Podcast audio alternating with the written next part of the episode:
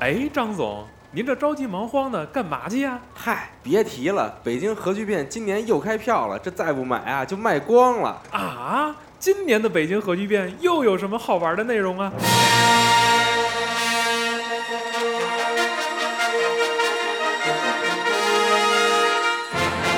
二零一八北京核聚变将于五月五日、六日在北京易创国际会展中心亦庄荣昌东街六号盛大开幕。抢先试玩未发售的新鲜大作，现场体验紧张刺激的红蓝组队新玩法，神秘嘉宾和各路大咖也在现场等待与你相遇。玩游戏赢大奖，我们在核聚变现场等你来挑战。五月五号、六号，亦庄国际会展中心，不见不散。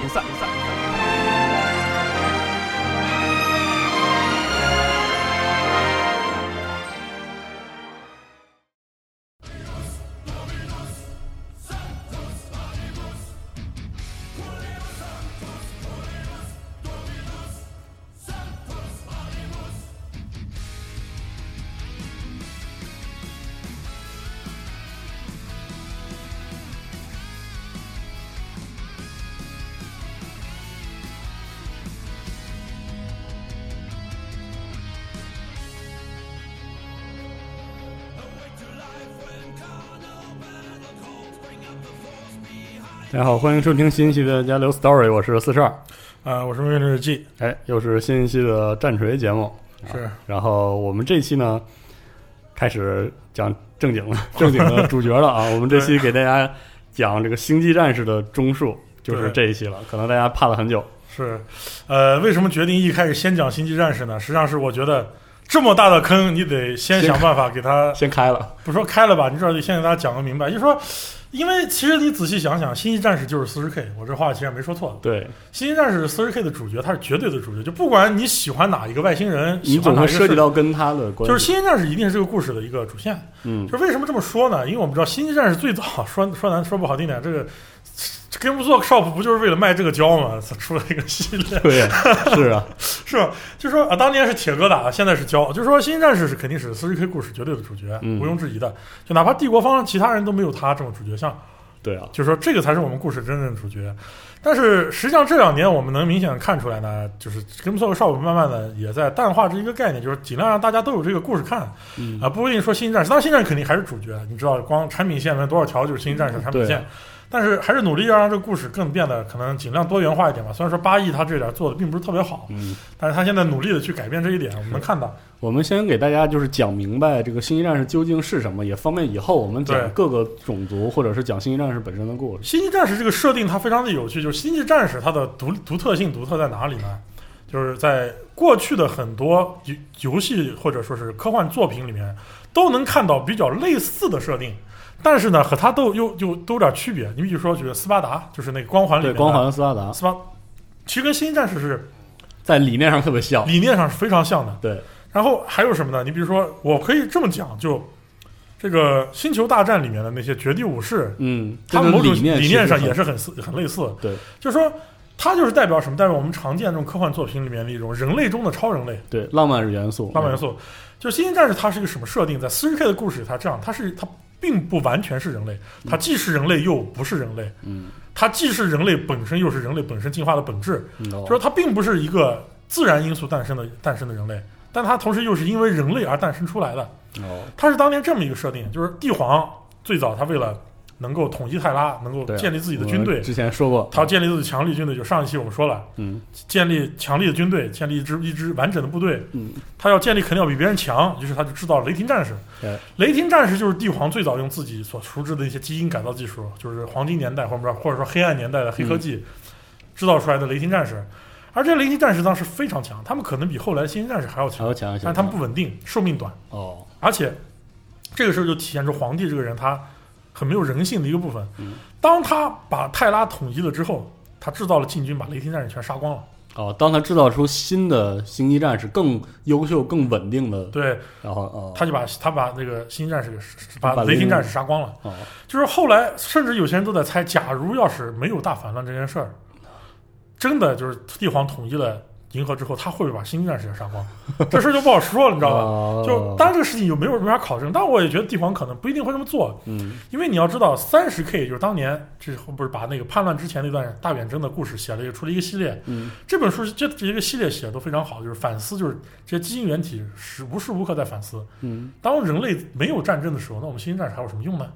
哦，他就在反思这些事啊，因为那个时候也快打胜了，快打胜了，对。啊。但后来当我们知道这个事儿，啊是。就是没没这回事儿。然后星际战士后来皇帝制造了禁军，就皇帝先造了禁军，哦，然后发现禁军这个东西呢，也也不是很完很完美，主要是贵，对，就可能是就当各种各样他也没有解释为什么，嗯。他就制造了星际战士，就是一种可以量量产的嗯。超人。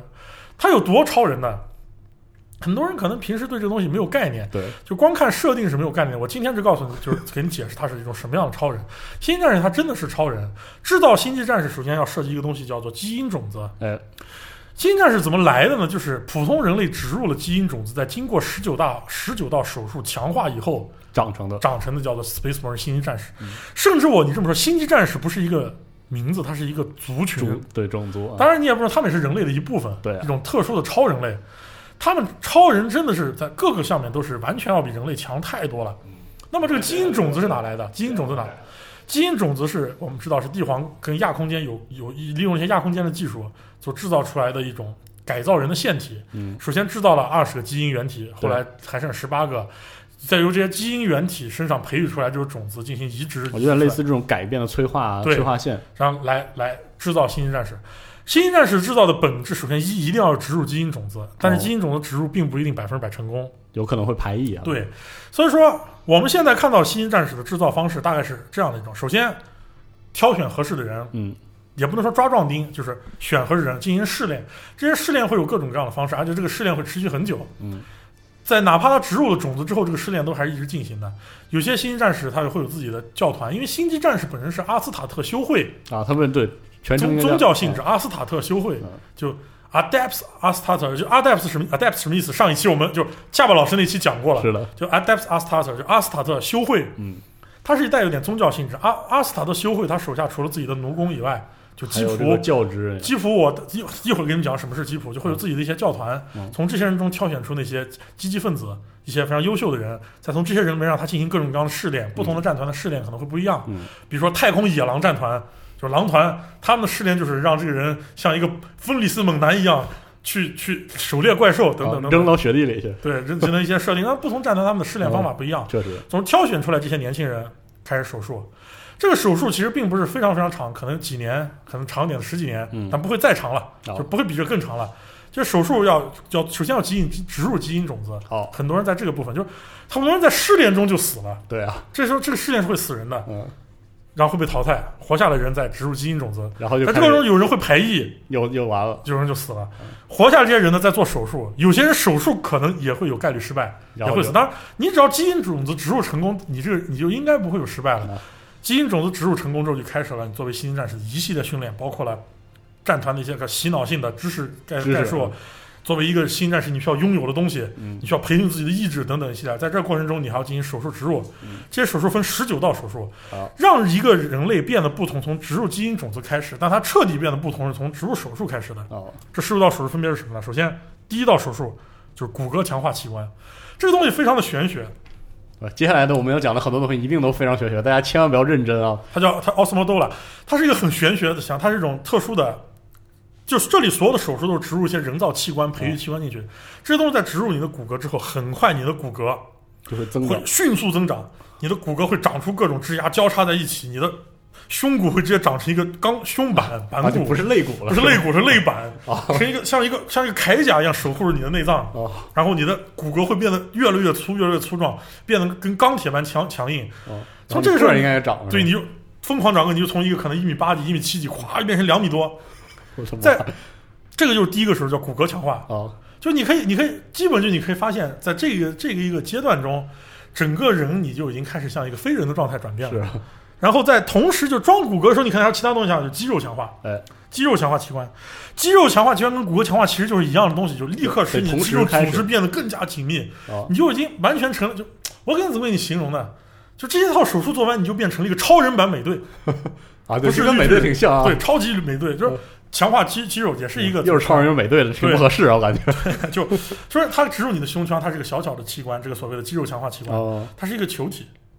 植入之后呢，它是直接调节你的激素，就能够迅速强化你肌肉疯的肌肉发育狂的长疯狂长，和你的骨头生长是同时进行的。啊，对啊，要不然你也不可能那么多骨头，然后你肌肉跟不上的话，你其实你也动不了啊。对对对，然后第二心脏，同时还要给你植入一个第二心脏。啊，这个第二心脏呢，就是你不仅有一个心脏，你有两个心脏，加快你的体循环，哦，就是血能够维持你这个强大的身体的运作。哦就是这三个，呃，就是就说植入心脏是第一个器官，哦这三个是同时进行的，就相当于完全强化你的基本体型、基本哦基强化你的基本体格基础。然后东西就是说，两个心脏，你一个心脏受损，另一个心脏还能运作等等，而且还能怎么样呢？说在氧在氧气浓度不足的情况下，还能够，就是说供氧在供氧，在能够吸收更多的氧气，哦，能够提让你的体体能更加强循环快，，对，就说是，这就首先把你从这三步，其实这三个器官就已经超人了，就已经不再是一个普通的人了。是这是我们的前三个器官同时进行的。当你这三个植入之后，你就已经长一会儿，儿你得你就已经变成一个猛男，超级猛男了，是的，两两米多高，将近三米的身高的这种这种超级猛男。然后在这个阶，就是这一套手术做完做完之后呢，就有一套所谓的血液再造器官。啊而血液再造器官是分两部分的，一个是什么呢？一个是重新造血，一个是重新造造血器官。哦哦哦，明白，对你造出来这里，你整个这一套全部做完之后，你体内流动的血液也跟一般人的血液是完全不同的了。嗯这个会什么？你的血液首先，血液内部的成分就是不一样的，它能够携带的氧含量，红细胞和白细胞的组织的组织结构都是完全变异了的，哦，变成超人般的血液。这种血液的它的效率效率高体循环效率会高非常多倍。这是同时供给你这一身，这是这你这个强健的身躯同时必备的一套。嗯在这一套全部做完之后，你就已经是一个超人了。嗯但这还不够，是我还要给你再增加更多的强化的器官啊，比如说第一个拉瑞曼器官。拉瑞曼器官是一个非常强，也是我们知道《星际战士》这么强的主要原因。它这个器官植入是什么情况呢？首先，它这个器官就是个高尔夫球那么大的，嗯，也是一样，一个腺体，对，类似于是一种类，其实它是植入在你的肝脏部分，就这胸腔这一圈，它能够分泌一种元素，或者分泌一种细胞吧，叫拉瑞曼细胞，能够瞬间止血，可比血小板哦，要强多了。就是说我一枪子弹打到星际战士身上嗯，飙一下血好了。就好了，瞬间就瞬间凝凝结了甚至你看很多动画里面，就是我们知道很多 CG 里面的星际战士胳膊被砍掉了，拖着半截胳膊往前冲锋，哦。也没见有淌血，是因为拉日曼细胞直接就把他的胳膊这个就避免失血，对，直接封闭了，避免失血。无论受多重的伤，星际战士都很难因为失血而死，除非拉日曼器官受损，哦就这种被打伤了，打成两截的，哦，打成两截或者胳膊直接被砍掉了，留在剩下那一截胳膊，他才会失血，不然他永远不可能因为失血而死的。哦这就是一种非常强大的细胞。首先就是之前是先强化你底子，后来就给你添加各种超能力了。是 首先是拉日曼提完，然后再下个什么神经节，神经节这个东西很黑科技，啊，它是一个控制在你的中枢神经的，它能够让你控制睡眠或者不睡眠。如果一个星际战士他不想睡觉，他不需要睡觉的话，他就不睡了，他可以不睡觉，他可以一直保持清醒。如果他需要睡觉，可以快速睡眠，极其高效的睡眠，马上就进入深度睡眠就，马上进入深度，迅迅速的恢复你身体需要的一些机能。它就类似一个腺体塞在你的神经里，然后就长到你浑身的神经里。对对对哦这里所有的星战植入其实都是类似的东西哦，也没有说它完全让它长什么样，但是它一定就是这样的器官是植入的。好吧，好猛啊，这个，对，然后神经节第六个器官以外，第七个什么？预制胃。预制胃是一个非常有意思的东西，它是什么呢？就是说，给星战是一个特殊的胃，是两个胃，这两个胃同时运作。这个预制胃，当然它不一定真的是一个胃，它可能说明是个桶，就是植入这个器官之后，它能够消化正常人消化不了的有毒的东西，甚至能够从有毒的东西来吸收自己需要的元素，再把毒给排出排出体外。这是一套完非常先进的消化系统。也就是说，后来你会发现，星际战士吃的很多东西，正常人吃了就死了。我的妈，好吧，甚至有些星际战士会专门可能叫定期摄入一些毒素来增加自己对毒素的抗性，哦，哇塞，就是就是个预制胃的功能。哦，就是说很多人类根本无法就是无法消化的东西，星战都能消化，甚至它这个预制胃还能中中和一些毒素，让毒素变得不致命。哦，我操，这也是就说是星战士的一个另一个超能力嗯。然后基因侦测神经这个东西就非常有意思，基因侦测神经是一个很多星际战士小说里面都会提到的一个能力，它是什么呢？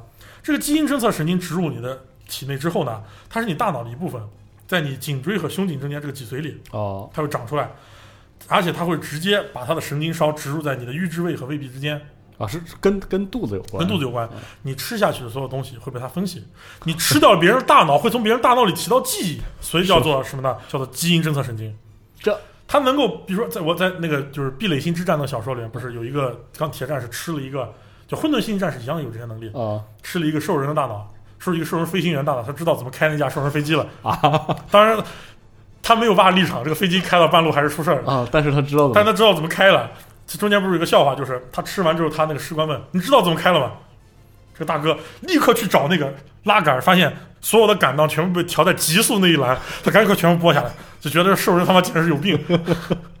就这是他的一个，也是一个超能力，领会的非常快吃脑子得到别人记忆力，哦哇，也是一个快速学习能力。神奇然后第九个器官多肺，第三个肺，好两心三肺啊，对，两心三肺的第三个肺，就是说这个肺就是什么呢？能够在有毒的空气中呼吸，能够呼吸到更多的氧气，哦，对，这都可以理解。对，而且它能够还能排排解毒素或者排除毒素，我就可能把很多毒素作为呼吸就排出去对了。滤清器，你可以这么理解。就而且这个东西它也很难受损，啊，它是非常强韧的，就吸到那种腐蚀性气体也不会这个。对，很难受损。然后它自身的再生系统本来就很强，因为我们知道新战士经过这一套手术之后，它自身的再再生能力对，因为它代谢的的很快。，对已经很强了。然后下一个器官叫什么？叫视觉控制器官。哦这视觉控制器官就非常强，它微观感是微观视感，哎就是猫眼是吧猫眼啊，就是这都是有点微观，就是你能这个人类。需要的超能力，它都必须得有。啊，好，就是怎么说呢？首先，过高的光光影的刺激对他来说都是无效就的，马上就马上就能展开瞳孔，对，就跟猫一样，对，能保护自哇己，非常强。羡慕啊，他能够进，就是说视网膜、视网膜调节神经这些东西对他来说都是很轻而易能看到更广域的光线。对对对，也是一个超能。然后第十一个器官叫什么？莱曼之耳，这个东西就增强听觉，啊，对对，然后甚至一些能让你感到眩晕和震动的超声波对他都是无效的。就是说本来他听的音域就很广，对广了。而且他还能够过滤一定的噪音，从各种噪音中提取出自己需要的信息，我靠，战场直觉，战场直觉，这就是超能力，懂我的吗？妈呀，然后脑膜，脑膜是什么呢？就是一个扁扁平原器官，塞在脑袋里。对，塞大脑皮层，它能干什么呢？就是，呃，首先它对于之前我们所有的器官的移植都有一定的感知，嗯啊，它能直接就是调动这些东西。它能调动这东西。一方面，它能够在自己快濒死的时候陷入一个假死状态，啊，快速假死，对保护自己。就是暗示自己假死，哦然后等到这样假死，等到自己的人过来治疗自己。哦，然后有很多你看那些塞在那个无畏里面的新战士，啊无畏机甲就是 S M 的无畏他自己打神，其实已经死了，但他在自临死前陷入一个这种濒死状态，然后最终把救虽然救不活，但是我能把他塞到无畏里继续用就。是他的意识可以继续战斗。对，这种假死状态实际上是新战士自保状态。很多时候你把新战，你以为他打死了，实际上他没有死。等到医教医疗师过来之后，还能把他救活。因为新战士很贵啊，对胳膊能救一个是一胳。膊打掉了，我能装一个机械义肢。啊，就无论如何让一个星际战士无限制去战斗，这是他的一生的使命。哦对于星际战士来说，死亡是帝皇给予他们的最大的奖励。嗯他活着的时候要不停的战斗，不停的要为人类战斗到死，哦死了才得到奖励。而那些塞进无畏的人，放弃了帝皇给予自己的奖励，继续我还要继续战斗下去，就是这样一个概念，原来如此，很热血，很。热血，很热血。然后色素控制球，这色素控制球非常有意思，它这东西实际上在故事里面我们很少提到它，但它也是星星战士一个超能力，就是什么呢？它在进必要时候进行化学反应，能让自己的皮肤变暗，避免被紫外线灼伤，哦，就是一些这种保护自己皮肤。对对对然后呃，并不是说是就是这个色素还不是所有人的这种暗色素都是一样的，哦有，些人可能还是白化战士之类的。还能变得更白是吧？对亡魂战团皮肤就是白化的。哦，当然，并不是所有团的战士颜色都是一样。你比如说，火火系战团人本来就已经很黑了，对，就他们全是黑叔叔，啊对吧？然后卵石肾脏是第十四个器官，新的肾脏，一个另外一个肾脏。对，就是加速体循环、加速排排毒系统等哦等，过滤血液，就就是肾脏干这件事情的更强化版本。明白。就包括你在说么，否则多肺都无法缓解的这些毒气，马上用通过我的肾。脏毒哦体循环把毒给排解掉。哦，哇塞，然后味觉监测神经是第十五个器官啊，，味觉监测，对，是什么挺会吃啊这些。没，就是追踪目标，寻找特殊气味，狗鼻子，哦，一吸然后就哎对，狗皮子懂吧？就是还是超能力。现场分就是现场的一个信息分析能力。我闻一下，这是兽人。行，然后汗腺改进器官，汗腺改进器官这个东西并不只是一个的汗腺，它能够分泌一种液体，在星际战在真空中，这种液体会分泌在皮肤表面，保护自己在真空中不受免施压然后爆掉。，对对对，不仅是避免施压，就是说在极端温度下能够保护，极冷极热都可以保护，哇，在就是在你在这种真空中，它能够保护一些射线。我的天哪，好强啊！对，就说是。星际战士，因为我们常看到很多在太空战舰上打仗的时候，就是他用一个设定自圆其说，我用这些东西，我是能够在太空中战斗的。是，就哪怕头盔没有了，我也能打一会儿。对，然后第十期这个东西就很有意思，第十期我们叫做唾液腺体。嗯这个唾液腺体非常有意思，它是在你下唇处唾液腺旁边，哦，它就是吐一口浓痰，全部都是酸。这么 对，星际战士还有这个功能对，呢，和这功能我都没见过非常强。就是这个在小说里面非常常见，比如说。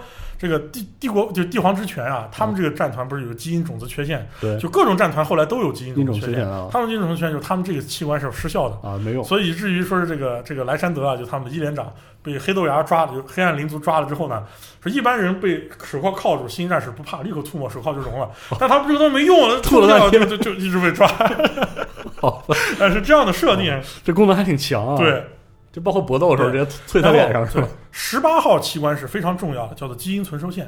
哦就是我们知道给一个一个新战植入基因种子之后，这基因种子就是就就用了用掉了。对，那么这个存收线一个在脖子，一个在胸腔，嗯，这两个东西是什么呢？它们会慢慢的生长出再长一个新的，再长种子就，像种地，隔段时间要取出，哦然后再提交上去。军团还要用这些种子会提交给火星，由火星保存起来，哦用于制造新兵和如果你战团团灭了，彻底灭了，啊，那我就根儿还在这儿根儿还在的话，我就能给你再造一个战团出来。哦，甚至有时候我要造子团，我要从这里调出一些，就是造个新的战团要调一些母团的基因种子去造。哦，所以这是一个存取线，这是星际战士能够继续延续的一个很重要的东西。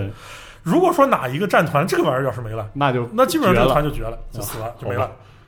然后最后一个最最重要的黑色甲壳，嗯黑色甲壳是一种组织物，它是培养的时候是像橡胶皮这样的东西，嗯就长得有点像吧。它小说里面说是这样，然后植入体内之后，会在你的皮肤下面慢慢长生长搏击，啊，然后就就长成一块儿，把你身体全包上了？在你的皮肤下面，哦在你的皮肤下面会把你的身体连接起来，和你所有神经连接起来。哦这个东西干什么？它会和动力装甲连接起来，就是说你哦所有的星际战士的动力装甲实际上都并不是力反馈装甲，他们是神经控制的装甲。哦，就是很直觉一样，对，我用大脑就能直接控制我的盔甲上的所有设备，包括那个什么喷气喷包对，都是都是直接用啊，一响就可以对。响就起了，对，是神经控制的我以为他们。眼睛里是不是还有 UI 啥？对，有时候他们对，是的，没错。你在星战看那个头盔的那个 UI 啊，哦也是通过这个东西来控制的。哦，星战头盔那 UI 全是通过这控制，就是黑色甲壳，这才是成为星战士最重要两一个一个设备，就是你能够穿上动力装甲。啊，这样你才能穿动力装甲，对否则只是个铁壳子而已。对，蛇动装甲穿你用不了它，你就只能穿力反馈的。力反馈就是像那就是战斗修女啊战斗修女、穿的审判审判庭穿的那些东西。啊，然后就是这十九道手术，你现在听完了，对，你是有什么感觉？我觉得太猛了，这就确实是超人啊！太猛了。现在你就知道为什么星际战士和人类是完全不同了。是这个手术呢，制造过程并不会特别长，但是这手术也是有失败的成失败的风险的。啊，如果失败了，那代表浪费一个基因种子的同时，这个人就死了，死了，对啊，就没有用了。哇一般失败这些人会怎么样？啊，拿去做成奴工、哦，鸡仆对。战团的奴工和鸡仆，鸡仆什么是帝国的一个设定？就是说我们在帝国生活讲是没有 AI 没有机器人的，对，所有人就只能靠人，就把人的胳膊腿全砍了，装上机械腿，里面内脏什么也拆了，装上机械，你就留个脑子。哦你，整天干的事情就是一件事，就重复的进行维修、维修工作、搬东西、打扫、啊搬扫，叫做吉普或者奴工、机械奴工。哦就是那个战战争黎明，那战争黎明一里面那个农民哦啊，就是那个东西，哦就是如果失败就只能拿来做这个。我的天，就是很惨。但是新战士一般失败率有，但、嗯但它成功率也是不低的，就是做手术成功。但是基因种子的植入率成确实失败率比较高。哦，明白在这一套非常严苛的训练下，早期训练啊。各种，反正在在这边是手术做着，然后这边训练在进行着。就是你隔做一段手术之间呢，你还要再听着战团的教导，哦，然后等等等等一系列，而且在之前你就有战团文化培养，你从小就是被这种培育出来的。嗯，然后你还要经过各种严苛的考验，严苛考验基因种子是一道考验，然后做完手术，最终你才能成为一个新战士新兵，新兵 啊，你才是一个侦察兵。啊，才才能当啊，还不是我们印象中哎，那种对赵大，魁你才是一个侦察兵的，这就是新战士，你看他们确实是超人，他们是经过千锤百千，锤百炼出来的超级战士。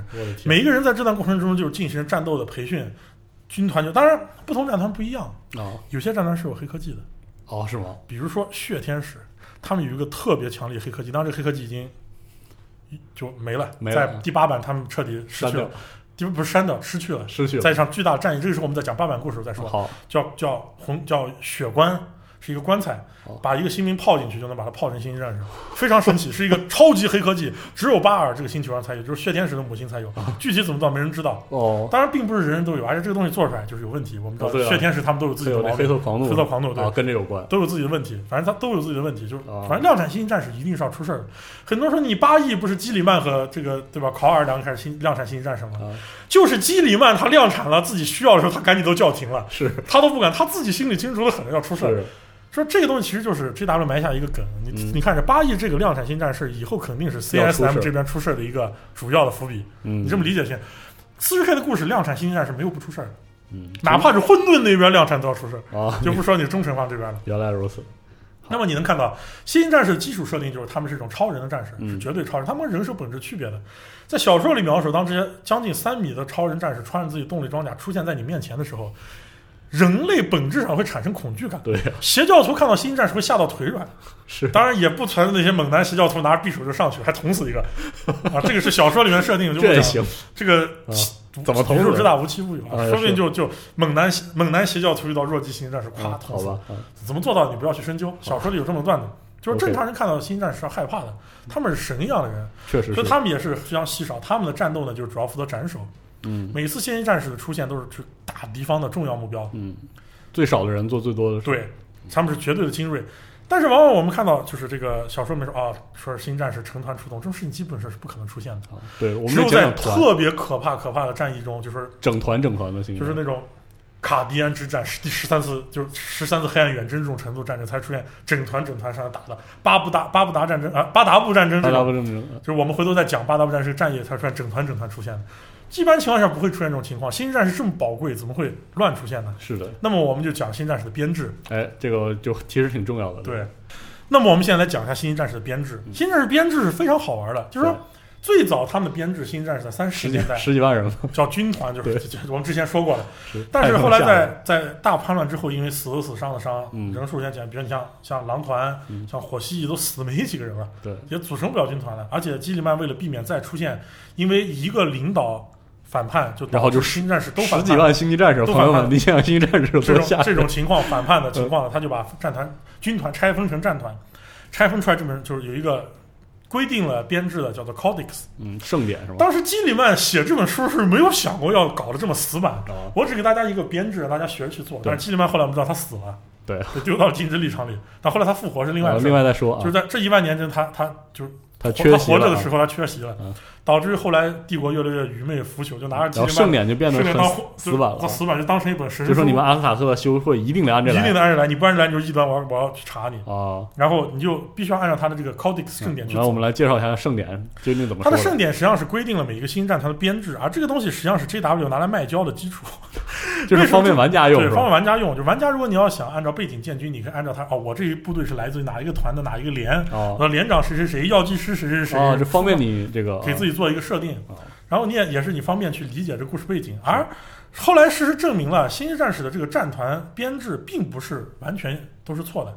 它的战团编制上实际上反而是灵活化了星际战士的部署，在星际战士人数非常少的情况下，能够保证它的战斗力它的战斗力，啊，并不是完全是错，但只是错在于过分的死死板板导致了啊很多悲剧。有点本本主义那对，种。反正悲剧的出现，它的战这个星际战士的这个呃 Codex 编制还是没什么问题的。嗯，当然后来我们知道，在八亿的时候，基里曼说是我们也不一定要按照完全按照这个东西走，好，但是呢。但是具体问题具体分析。实际上还是有些地方还是要严格按照 Codex，、嗯也也是还得是有 Codex。基里曼就是活了，他还是有 Codex。嗯，八亿的有略微区别，以后我们八亿再讲。现在先讲我们熟悉的 Codex 的盛典啊。在八亿实际上也是略微区别，盛典也不是完全消失。哦就是盛典它规定什么呢？一个战团一千人，哦，必须得一千人。对，分为十个连。它不止十个连，它主要分为几个部分：首先一战团领导层，哎，武备库、哦智库和战斗部队啊，是这么分开的，这么分开的。首先，战团领导层就是战团长。战团长和各个的连长和智库和铸造大师，什么是铸造大师？我们待会儿再说。嗯我们先说他的他的每一个连吧。嗯，首先，一千个人分成十个连，并不代表每个连都有一百个人，哦，是他要按照你这个战斗需要嗯战斗需要。比如说我这个连现在损失很惨重，我可能其他连调几个兄弟把这连补充一下，哦不然这个连以后就没法打仗了。哦首先十连是最特殊的，十连叫什么叫新兵连？啊，就是我们之前说过，做完手术的这些战士们对，就是这些侦察兵们，他们是十连战士。啊，十连就是一个斥候和侦察兵对，斥候侦察兵，在十连侦察兵打完，就是说打完服役结束以后，你才能进入前九个战斗连。哦其中一连也很特殊，一连叫精锐连，或者说老兵连。兵连，啊一连的士兵，他们拥有，他们是全全战团最精锐的士兵。拥有战团最丰富的资源对，就是他们有大量的就是这个终结者战终结者部队，哦，然后还有战甲。老兵老兵部队，他们有精工甲，也有最优秀的复合武器，都是能够配给给他们，是属于战团的核心拳头力量。一般一支战团如果在最重要的场合需要出现，一定要出现，他们一连一定会到场。哦，就算礼仪性的对也是一连。就是就是最艰苦的部战场，一连一般都会到场，因为哦一连战斗力最强，那一连也是最损失不起的。啊，是啊，就是因为他们的无畏机甲都是神圣无畏，就是老兵啊，就是比无畏机甲更重要的，更重要的神圣无畏。有时候他们甚至里面都还会有什么，比如说狼团，甚至他们会有些无畏机甲里面是三十 K 年代还活着的人，比如说，这么金贵啊！比约恩，哦老爷子比约恩，哦比约恩就当然狼团它不是盛典团，啊，狼团是个非盛典团。狼团它的就是比约恩这个无畏机甲已经就是我们以后肯定会详细讲，就是战团长在他面前都得要客客气气的，是。因为活了一万多年了。然后就是说，在这个每一个连都有一个连长，嗯。每个连长下面之后要针对有两个副官，嗯，就是 lieutenant，哦，士官。对，是士官。哦。这两个士官呢是和连长是代表是一个连的指挥层，哦，同时连队内还得有什么？还得有牧师，哦负责士气负责士气的，负责维持忠诚度。哦药剂师，药剂师是一个非常重要的工作，他得什么呢？他得去摘取那些死掉战士的基因种子。哦，不，他不只是医疗兵对他同时是医疗兵，同时要负责回收基因种子。哦往往在战场上，药剂师摘取基因种子，所有人一定要保护他。因为药剂师一旦死了，你这个战场基因种子可散落到处都是，会出出大事儿。哦，对啊，那药剂师和牧师的数量倒是没有一个严格的限制，但是也要看每一个团的需要，一般都是一个连一个。哦那么副官这两个士官和连长，他们就负责带领。分散开带领连队的小队去支援各个战场，所以说，如果真的一个普通战场会出现星际战士，往往就是一个连队里面的一个连长或者一个士官带着几支战术小队，带着几支小队，十几号人十几号人或者二十几号人哦，出现在战场上，这是一个经常出现的情况。明白那种一动辄出动一个连，这已经很严重了；动辄出动两三个连，这是大战役了；全团出动这，那就出事儿了。出大事儿了。这可能就是关系到帝国命运级别的战斗。你想，哦阿米吉顿这种都没有多少，就是也是有团有有团出来很多人，但也没有那么多团全团出动。哦，就是阿米吉顿这已经是启示录级的战役了。是，就说是全团出动这个事儿，对一个团来说是很重要的事儿。嗯，往往这种战役都是伴随着极其惨烈，的牺牲哦。然后每一个连有连长之后呢，他们有自己战斗部队。那我们刚才说了，侦察兵训练就是他到了每一个连，他先要担任什么责任呢嗯？他先要担任突击小队，就是飞兵，啊，就是用那喷气背包用近战突入敌阵的那批突击人，是突击小队。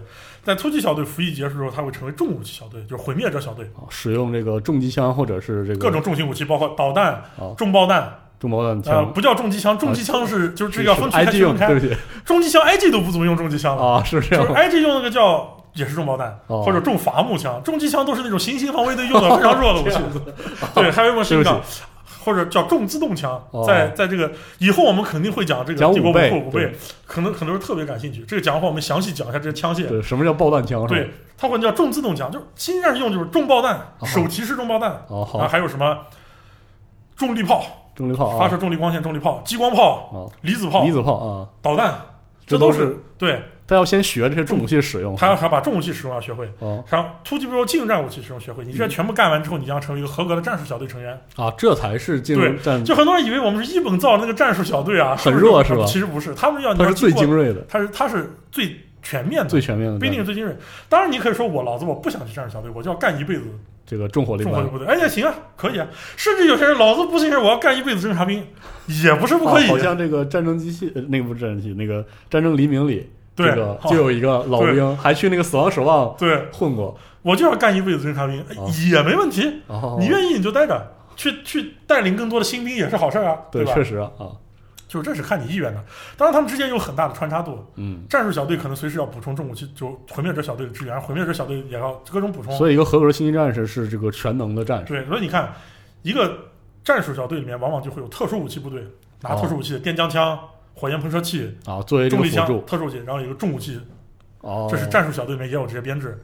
咱可能你在游戏里面是，就是有些游戏里面是不定的比较死，呃不定不会有这些东西，但是在背景里它是这样的。嗯，那么每一个战斗战斗连队，它一般来说就是按照 Codex 写，它应该有什么呢？它应该有六个战斗小队，六个战术小队，六个战术小队，对，两个突击小队，哦两个毁灭者小队，哦，写的还真挺死的，对。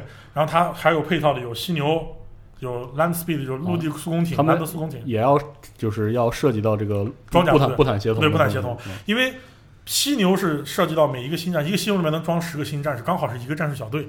哦哦，犀牛是每配这个战术小队是进行快速战场支援的。明白，Land Speed 上面能坐两个人，是一个快速 Land Speed 上面有就是挂的重火力，是挂的什么呢？突击炮，哦，一个撞的这个东西就是强如星际战士，它也提不动，提不动啊。后，坐力太大了，就装在兰德速风艇上。你看过那个 U 团小电影哦。里面那个，哎，就是那个武器，原来如此，是属类似快速的火力支援，快速火力支援平台哦，是一种非常先进的武器。就是包括还有什么战术战斗摩托，战斗摩托 biker，biker 啊。战斗摩托上面装了两挺那个重炮弹，然后战斗摩托还有攻击摩托上面可能有重热熔，也是他们的快速支援火力。嗯。然后尤其每一个连队它可能有什么，它可能有无畏机甲，就是，说死去的战士装老的机甲这些东西我们将在就是这个 Space 下一期详细讲，就是下一期我们讲五倍，哎，然后呢，整个战团还可能配给就是这个兰德劫掠者 Land Rider，就是重重型装甲了，对。就就算是重型但，Land Rider 一般配给一连，哦，对，对，毕竟是老兵连嘛，老兵，嗯但是不同的编制不一样嗯，像往往 U 团就很特殊啊啊，我 U 团我的不仅有老兵，战士战团，跟大家说一下这个呃，就是星际战，就是这个极限战士战团。基里曼的战团，基里曼战团，它不一定就是精锐光有一连精锐，我的三连也是精锐，因为打的多是吧？对，呃我的二二连二连也是精锐，对吧？嗯我每一个连都有各种牛逼的人，因为我是就是牛逼这个战团。，因为是个模范团嘛，所以小团的话，可能就是装备就要穷一些、破一些，这都是很正常的事情。因为不同的战团随着自己和机械教的关系好不好，和铸造世界关系好不好，和本地行星总督关系，因为说有些新兴战士驻守的那个区域很富有，他们自己也会富有，这都是很正常的事情。有的有的星际战士战团就不同团的这个富裕程度是不一样的，但是他们按理论上来讲是不能超脱这个 Codex 框架的。嗯，那么，在有这些东西装备之后呢，一连有什么呢？一连他们得有什么？得有，一般就是老兵部队和终终结者、终结者甲对。终结者部队就是我们在那个太空战士死地里面看到是特别重、对，特别重，特别强。其实他们是这种攻坚部队，非常强。嗯，就是精锐了，算是精锐中的精锐才会对对对对，也就是说，一连精锐连、十连新兵连、二连到九连是战斗连，嗯，这就是一个战斗部队的基础划分。哦，那我们说一些其他人，先说智库哎。智库是星际战士的灵能者。我们知道灵能者的数量本身就很少，对那么星际战士们有灵能者的人就会被智库选中，而智库是一个总称，这是一个一群人，就是哦。有灵能的人呢会被被在这里面有什么抄写官、书记官等等。啊，。主要是做这个文职相关的。不，他们是作为记录和作为战团的灵能监测，哦，当然有时也要做一些文职上的东西。因为在游戏里你会发现他能他得上战场，对。有，点类似战斗法师。不，你要知道，任何灵能者他们有就令和新战士的智库，他首先是一个个阿斯塔特与啊，首先他能打，首先他要能打啊，因为智库的力量很强大，他要控制这种力量嗯，他也是战团的文史记载者，哦记载一个战团的战团历史。同时，他和牧师之间也要保持相对应的关系。嗯，牧师有时候还要监控一下这些这些智库会不会堕落，因为这要跟灵能有关，是最容易堕落的。是啊，然后智库呢，他们有灵能力量，也是战团重要的部分，同时也是战团指挥层的一部分。嗯，啊，因为他有一些预知能力之类的对战团的战团长是永远掌管一个战团，嗯战团长下面之后还有就是我每啊到每一个连里面还有旗手、执旗手，嗯，就这个东西就是很简单，就是掌旗的。对，在那个《新战士》小电影里面能看到对有的人，就是在连长之后呢，他要和牧牧师和首席智库，就智库馆长是智库管理这些智库的人，智库馆长是管理层。首席智库，还有一个管理层是谁呢？叫做武库，哦，就管军械的，管军械的军械库。军械库里面就是技术军事和铸造大师，哦，他们什么？他们是从火星进修过的星际战士，就是星际战士说，我决定走这条技术走技术路线哎，我就去火星先学一下。他们带着奴工要维护整个星际战士哦的战舰等等等等一系列这些技术军士们。在母星还要负责星际战士军备制造，因为星际战士动力甲和步弹爆弹步枪他们自己也是可以造的。哦，就是因为那个战团的所有的运行都是自主的，所以你也不能指望是这个完全靠机械教对，啊。他们有时候要要靠机械教来修一些东西，但是自己要有一个维护部队，那么就是由这些啊，就是机械军对技术军事。技术军事来，然后他们的技术军事领导人就是战团铸造大师。哦，所以在那个战那个战争黎明里，机那个机械那个机械军事就是一个指挥，一个英雄、啊，对，就是药剂师、对啊，连长和机械军事。那没有智库是因为这个血压是因为剧情原剧原因。啊，呃，本来血压的连长应该是一个智库，哦，但是后来变成加百列是后来的故事，这个以后我们再讲再说啊再说。然后血血就血压它的特殊，就智库按来说不能成为连长的，但血压因为比较特殊，就是，这就提到了。虽然我们说 Codex 规定这么死，但实但是际上基本没事。很多事情就是基本上很难有人完全执行它，哦都会有各种问题。我们后面再说为什么难执行。就是在武库、连长和智库，然后还有牧师、药剂师、首席药剂师这些人构成了战团的指挥层。嗯，分散下去就是药剂师、牧师、普通的技术军事负责普通技术维护，但这些人技术军事他是不下发到连级的，哦，嗯，这个智库也是不下发连机的，就是不是保证每个连都有一对，个，不保证每个连都有一个，在占他们的数量不定，但是因为我们知道一般灵能者数量也不会多，对，而技术军事它的数量也不会特别多，因为难，因为火星进修也是个比较难的事情。是。你跟那些机械教的那些机油佬打交道是个很痛苦的过程，就很多人回忆过跟这些机械教的人打交道，其实这个过程非常的，对他们也不说人话是吧？这 机械教的人啊，就是非常蛋疼。有些人改造，就机械教的人他都是想把自己改造的跟机械一样，就越来越靠近机械，说话之前都他妈阿金智了。就跟人其实是进修是个很难的事情，进修回来能修成的人也不算。也不多不多，就是说机械技技术军事数量，但有些团我还是要说会特殊一点，比如说钢铁之手，他们和机械教的关系特别好，于是他们整团整团都是对，他们的团长都是都是铸造大师。啊，好吧，啊，他们甚至没有团长，啊，就是就特殊到这个地步。搞技术的，我们之后再说。啊，好，然后我们现在讲完 Codex，你会看到嗯，这是 Codex 限制死的一个嗯。一个团，而团我们现在说了，刚才说母团子团，很多人比较懵，什么叫母团，什么叫子团？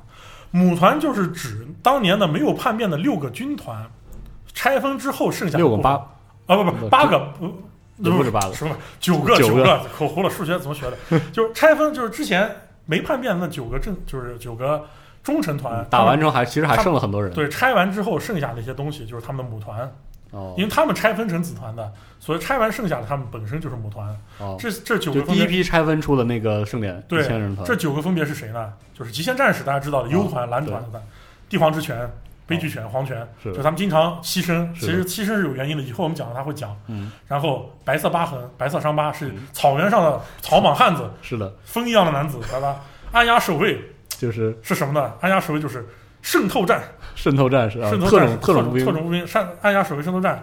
然后钢铁之手哎。是一个跟机械教关系很好的奇特战团，火蜥蜴战团。哎，火蜥蜴战团就是很亲民的一个帮黑叔叔，也是一帮技术宅，对。铸造大师，善用火火焰啊，擅长擅擅长铸造装备。嗯。他们和之前跟机械教关系好的战团是两个不同的风格，哦。都是两个非常擅长铸造的战团，而且在曾经原体之间还没有撕破脸的时候。火蜥蜴的战团团长福尔甘和铸造就这个铁钢铁之手的铸造战团，他们的原体之间的关系都非常的好，因为都喜欢造东西都，喜欢造东西。嗯而这个费鲁斯就是钢铁之手原体战团，跟老皮佩图拉伯之间的关系也不差，对啊，大家都是都是技术宅，都爱造东西。但是后来哎也是很可惜，以后如果能讲到原体战对隔是吧。然后刚才说到谁？刚刚火蜥蜴，啊，火蜥蜴这就已经是六个了。六个啊，然后太空野狼太空野狼狼团就是为什么先要讲这？因为太空野狼它不是一个盛典，是它不是一个准圣殿团，他们就完全跟盛典 对它跟它跟完全跟盛典团是拧着来吧，拧着来的，是有原因的。以后我们再讲。然后黑黑暗天使哎，它也不是一个盛典团，完全是盛典团，黑暗天使就是一个很天主教对。风格的，当然，雪天使哎也不是，也不是一个标准的盛典团，都是有原因的。之后我们再说。除此之外，还有灰骑士和禁军之，我们就不提了，嗯，这些就是属于是编外了。对，灰骑士也是个特殊战团，还有一很多人战团叫什么呢？叫 Black Templar 黑暗圣堂黑。暗圣堂，他很多，他是个子团，但他混到了跟母团一样的地位，为什么？是有原因的，因为他们超生。以后我们再讲。就是他人多是吧他？人多，他人多多到人开玩笑叫黑兽人的地步。这么严重啊？是，就是是就是讲到这，你会发现，其实并不是每一个团这团都是守就是守规则的。嗯，这九个母团都其实不是很守规则。对啊，那下面团更就比如说下面团子团就会因为各种各样的原因，可能因为战场上的原因，也可能因为自己本身习俗的原因。嗯，只要你不要太过分，一般审判庭对你都是睁一只眼闭一只眼。嗯但你要太过分，你要弄成修伦、星空之爪那样。是吧？他就是修伦我们知道他后来变成混沌的海盗，啊就是是他自己玩的太大了。啊，原来就是搞得比较夸张？对，然后我们知道 Codex 之下那些奇葩的战团，其实每个战团他们的风格、作战方式都是不一样的。对啊，每一个战团之间的作战方式差距都很大，然后他们之间不守规矩的方式也不一样。嗯，他们不守规矩的点是不守规矩在哪儿呢？嗯就比如说 U 团，嗯，对吧？就是这么模范好孩子，其实其实他自己都没有特别守规矩是。在打完泰伦重组以后，嗯，这个他们的这个就是团长跑来说，我觉得我们要建立一支额外的部队，然后就有了著名的重战老兵。哦，他们是从一连里面征调的老兵，但他们又不是一连，一连又重新培训，就说他们比别人多了一个连。哦，但是 U 团审判庭来问，为了打虫子呀，你你阻阻挡我们 U 团打虫子吗？这都不是为了帝国好吗？就不拉不拉，因为他家大业大也，说实话，审判庭也不太敢得罪他。是啊，行行行，留着吧，就就是就这样吧，就这样吧。啊，然后地权啊，地权打吧，地权其实说实话，这些团中最乖的一个团，哦，就很很很乖，他应该是最乖的团，但实际上他的泰拉守卫编制也比较特殊，哦，不太按盛典走。哦，他专门有一个编制，就是泰拉守卫，哦拿来也不太按照他的泰拉守卫里面的编制呢，跟圣典也有点不一样。嗯，但他其实已经算是所有人中最守规矩的一个。就规规矩矩的十个十个连。对，哦。然后呢，火蜥蜴。啊，火系有一个人数不明的十连，人数不明。对，因为他死伤惨重，有大量的新兵要补充。然后新兵基本都塞在十连里。对，然后这十连的人数就非常的多。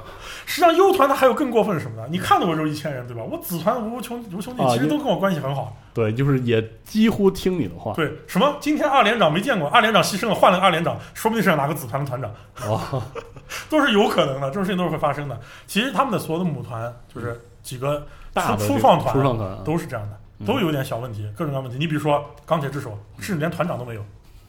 他们是什么？钢铁之手他们的所谓的连呀，嗯是几个钢铁氏族，他们的人数其实根本就不止一千人啊，了。他们的他们把他们都不把自己叫战团叫他们不知道叫连，啊，不知道这叫连叫钢铁氏族，分了几个氏族，说有段时间不是定期要找一个团团长要到泰拉去开会嘛？对，九个九个氏族的那个就是铸造之父，他们的连团长叫铸造周之父，之父啊，稍微跑出来。呃，抽个抽抓个阄吧，今天谁去？啊，今天是是六第六第六第六个氏族的，啊。他去吧。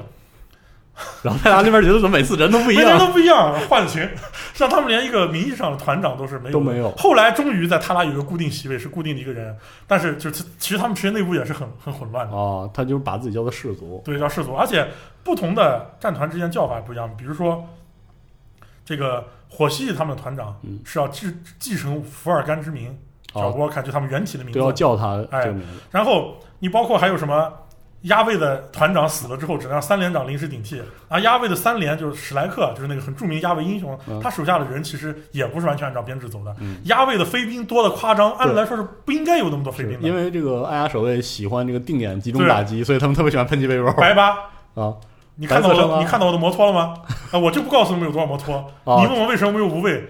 我告诉你，我们草原的汉子是不无法容忍坐在那么慢的东西里原来如此宁。可去死也不会进无畏的。对这个白白八的无畏非常的少白。色伤疤是一个这个主整个风格就是这个草原莽汉，草原莽汉的，他的他他的察合台可汗，对他的名字都知道他是一个他的这个梗的猛战团长要可汗，对他实际上每一个团是不同的风格。嗯，就在这样的划分来看，首先母团就已经完全不一样了。对，那就更不用提子团了。子团实际上也不守规矩啊。你比如说举个例子，U 团有一个子团嗯不孝子，叫火焰天使。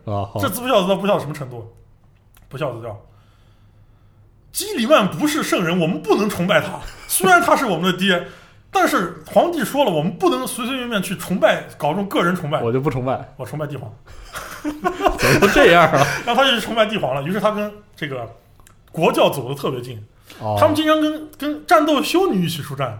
哦他们的整个那个画风都是，就是他们是一个纯纯银色盔甲，哦然后神圣性他们的那个战战团是一个十字军东征的十字，哦，典型的狂热的那种宗教团，对，是然后他们的甚至是什么呢？他们这个团的特色就是他们的车，他们的那个小车，像犀牛啊、嗯猎食者这种小坦克特别多，数量已经远完全是远超了超过盛典要求要求了。那他哪来这么多呢？那应该是当时封家时候封出来的，哦，对吧？就是对但他也但他也不告诉你是怎么回事儿。所以就是每个团变化其实特别多那。还有什么？有个著名团牛头人战团，这已经跟盛典都没什么关系了。牛头人战团是泰拉议会的走狗。哦，我专门给给议会干活，我泰拉，我就是我这个泰拉议会，我就是至高领主，嗯，哪一个战团跟我们过不去？你去收拾了，你去来这这个牛头人战团上米诺陶战团，哦然哦后米诺陶战团一群人穿着全是三十 K 时期的高科技装备，哦，他们能用老的装备，他们的老装备不知道从哪来的。你想，他是泰拉议会作为后台，你想他都是哪来的？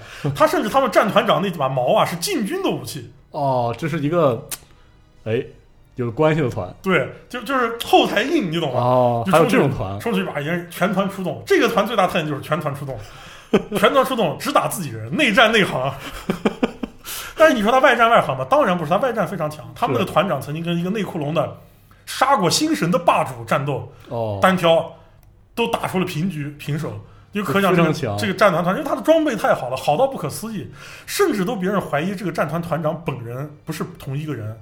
哦一直在换，对，就是群演员最强力，泰拉领主把自己的资源全砸在这个人身上，出来一个超级牛逼的战士。哦，米诺陶穿着也是跟别人完全不一样的装甲，拿着最高科技的风暴盾和禁军级别的黑矛，哦，禁军级别的毛去打别人，然后基本上他特别强，就是这个战团是充斥黑科技。哦，那比如说还有什么子团比较奇怪的子团，有一个就是呃叫游侠骑士，嗯，他们这些团上经常出现各种神神奇怪的古泰拉武器，啊，就总有古武器，哪来的？对啊，游侠骑士，你问我，我问谁啊？就不说啊。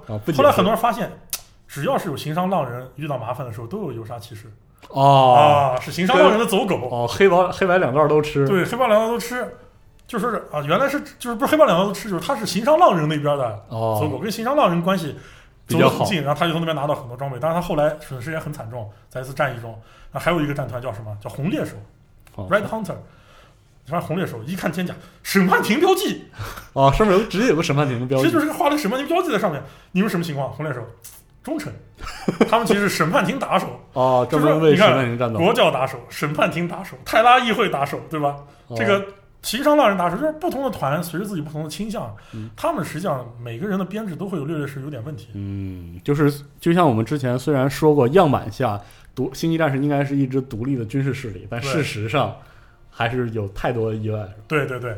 然后现在我们总结一下我们刚才说的东西，就是说，虽然说他们的编制就是一个精锐连，精锐连里面包括了终结者战士和老兵部队，还有神圣无畏机甲、兰德兰德劫掠者，就兰德重型坦克里面有机魂，嗯，然后战斗连二到九，每一个连里面有战术小队、突击小队、毁灭者小队，然后他这个小队里面还得有连长、两个士官、药剂师和执旗者，嗯，然后新兵连就有有连长，也有连长，也有这些东西，但新兵连里面全是新兵。对，这是一个规定好的、固定死的一个战团编制，但是它每一个战团会有自己不同的编制。嗯这东西实际上是 GW 给玩家一个权限，对，扩开你的。或者说正因为它不一样，你才能识别这些专门。然后这一千个战团，战团风格都不一样，战术也不一样，所以他们写出来的小说故事也是不一样。嗯，但他们都没有脱离他们是一个新战士概念。对当然一些特殊的像灰骑士、像死亡守望、像啊禁军，我们就不提它了，因为对禁军本身就很特殊了。死亡守望、灰骑士，他们也有自己很独特的东西，比如说灰骑士擅长近战，擅长打恶魔，嗯武器全都跟别人完全不一样。是而死亡守望他们武器也比别人高，比别人先进，比别人要高效。比如说这个血天使的破片炮，哦。然后死亡守望也有，但它死亡守望改装了，不仅能发射破片，还能发射穿甲弹，哦，就是这种风格。原来如此。所以说，总体来说，这就是新战士这一期的综述。嗯而下一期我们要讲什么？我们要讲它的武库，也是很多人感兴趣，就是爆弹枪这些东西我。们刚才说的那些能打出响的东西是吧？对，下期要讲这个东西，应该是很多人感兴趣的。我们打算把星际战士按这么几个分块，武库啊，各种小战分完之后，以后再按战团史一点点讲。对，战团史讲完之后，我们再讲战役史，就能涉及到很多小团。没错就这，种方式把这个新战士故事讲完。具体要讲多少期，这就完全不知道。哎，敬请期待，敬请期待。对，敬请期待吧。我们不要不要说我挖个坑啊，这个东西是合理规划。对，哎，是合理规划，就不要说我挖个坑，是这些东西都是在一个合理的规划，给大家一个怎么讲呢？有条理的去去去是的，去了解这个故事。因为这个星际战士本身真的变化特别大，对就是充，这是一个充满了个性的阵营设计，对，所以这个东西反而我们就不好哎，还有混沌星际战士，讲起来就更好玩了。混沌战士完全就不一样了。对，混沌星际战士连盛典都没有，对，吧？星际战士、混沌战士就是想怎么搞就怎么搞，而且他们混沌还有一个好处是什么呢？混沌的黑机械教哦，混沌有黑机，就是叛变，当时叛变那些分裂，黑机械教就没有机械教那些狂条条框框了。就你看，锐意进取是吧？疯狂创新对，疯狂创新。你看混沌，就是虽然说模型和规则非常的不给力，对但是你现在能看到的混沌在八版能体现出来的规则就是混沌就是什么劲儿的东西都有。你看到这台机甲，它里面是一个恶魔在驾驶，对啊，就是一切皆有可能，肉上面包着铁，铁上面包着肉，特别神奇的各种创新机甲都出来了，融合了外星科技。所以说，虽然说我们看到很多故事里面总是感觉星际战士在赢，嗯，但现实是真正在这个故事我们所看到的是，混沌实际上把星把帝国每每段时间在蚕食，每段时间在蚕食，打得非常惨。嗯，就包括前十二次，就是这个黑暗远征，这个阿巴顿，我们说阿巴顿百战百胜。那现在 JW 给他起了一事儿，谁跟你说阿巴顿百战百胜？阿巴顿前十二次他都赢了，只是你没有意识到他赢了，对。他假装自己输了，啊但是战略上其实已经把故事圆 把故事好把故事圆上了，黑暗原理。啊，就是圆上了啊。实际上你觉得这圆的有点蠢，但是他确实是就是给你解释了这个混沌实际上是一直在一直是在嗯战略上是是取胜的，那最终在八亿，阿巴顿打赢了一场真正的战争，嗯，黑暗帝国一半彻底沦陷了，永远没有夺回来的可能。虽然说基里曼有了就是原体星际战士，是就是以后我们八百再讲就更强的星际战士，但是在黑暗在就是这个帝皇的光芒照不到的另一面，你什么都做不了，你只能任由那边的就是这个混沌想做什么做什么。没错，虽然说在在 PSM 就在这个原体星战士小说里面，原体星战士不停在屠杀这个 CSM，感觉对 CSM 好弱。结果 CSM 出了一本小说，谁的主角谁主视角谁厉害。对啊，混沌星际战士混沌的自己的线出了一本小说说之后，卡恩大爷来了。是啊，卡恩大爷手下的混沌 K 领主拿着一把斧头劈虚劈原体星战士，跟劈菜似的，对啊，一斧砍死三四个原体星际战士。就因为他现在不是原体星际战士出了一种新的单位，就是一种新的飞兵，嗯，在各种小说里面都是砍瓜切菜，在混沌的小说里面，一个混沌的就是一个 K 领主拿出两把斧头，一个螺旋斩不知道砍死了多少原体星际战士，就谁的角度谁厉害谁牛逼，对，所以对，所以说大家不要太纠结不要太纠结这个这个设定，嗯。所以你只要感受到其中乐趣就行了。我今天不知道讲这东西你们有没有感受到乐趣，但是我觉得从通过一个一个普及设定来讲一些特殊的设定中间，我们能够体会到这个故事里面涉及的很多微妙的细节。是的，我们现在就是先在前期的中述阶段给大家讲讲基础的设定，然后可能大家自己看到了一些个性，才会显得有意思。，对，这就是我们这期或者说在中述阶段讲这些阵营想要给大家讲的东西。对那好，我们这个这期先讲到这儿，对请大家期待期待下一期对星际战士使用的轻重武器。没错，好嘞，我们下期再见，拜拜。